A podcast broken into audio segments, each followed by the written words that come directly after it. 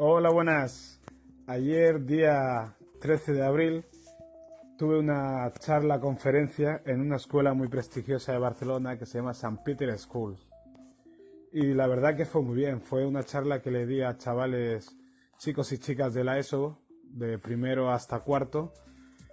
Y de antemano pensé que iba a ser más complicado. Sabía que iba a ir bien, porque con los adolescentes me llevo bien a la hora de, comunicarme, porque son receptivos y cuando has sido jugador de fútbol tienes cosas que contarle y creo que, tengo una forma de comunicarme con los jóvenes que es bastante amena. No me ven como al típico viejo carca ni nada parecido.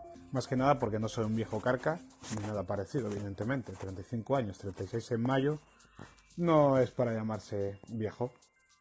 Entonces, yo tenía el problema, el problema no, tenía el gusanillo este de intentar motivarles, emocionarles a chicos que lo tienen todo a nivel material económico. Porque es una escuela que se paga más de mil euros al mes. se paga más en esa escuela que lo que cobro yo trabajando en, en mi colegio. Así que era, era una situación medio complicada, pero me llevé una grata sorpresa porque no, eran muy abiertos, evidentemente, no dejan de ser chavales, y eso hay que tenerlo en cuenta siempre. Me parecieron igual que a, los chicos con los que estuve tres semanas antes en un colegio de Barcelona, en el Cursey de Sen. Y a pesar de ser de estratos familiares, eh, familiares o clases sociales muy diferenciadas a nivel económico, eran exactamente los mismos niños. Simplemente cambiaba el uniforme y el instituto. La dificultad principal de la charla era que en principio estaba claro que lo iba a dar en español, bueno, era por defecto, en español, bueno, en castellano y en catalán, pero una semana antes me comentaron si podía darla en inglés porque es una escuela bilingüe. Y la lengua que utilizan normalmente es el inglés, además que tienen chicos y chicas de varios países del mundo y algunos no hablan nada de español. Entonces me pidieron si podía hacer el esfuerzo y dije, por supuesto que sí.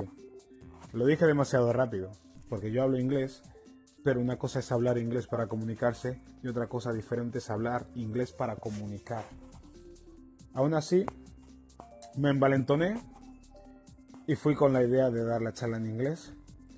Y así hice los primeros 20 minutos, pero me empecé a dar cuenta que faltaba faltaba esa emoción para poder transmitir mis vivencias o lo que yo quería contar a los chicos.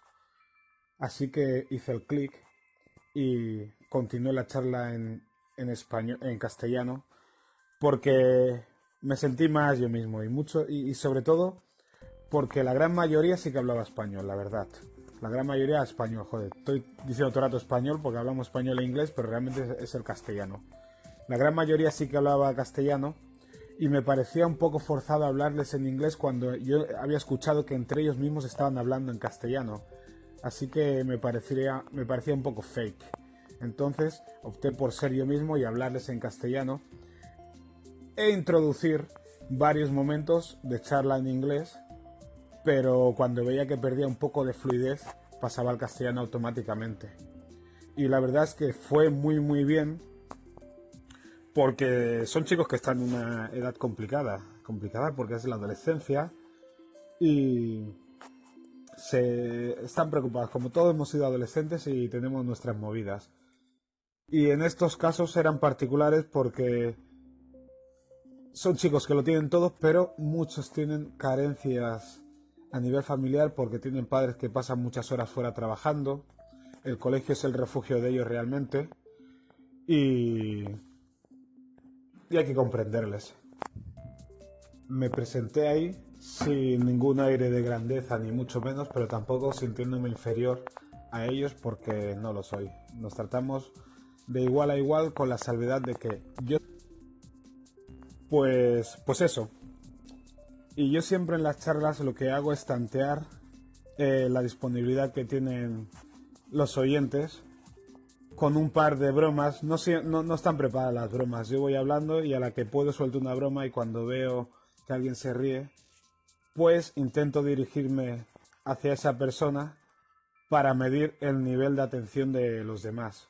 pero no fijamente solo a esa persona, voy fijándome en 5, 6, 7 personas porque son los que más atención tiene y entonces si mantengo a esos eh, eh, eh, atentos, el resto más o menos también lo está. Y ahí también me pasó.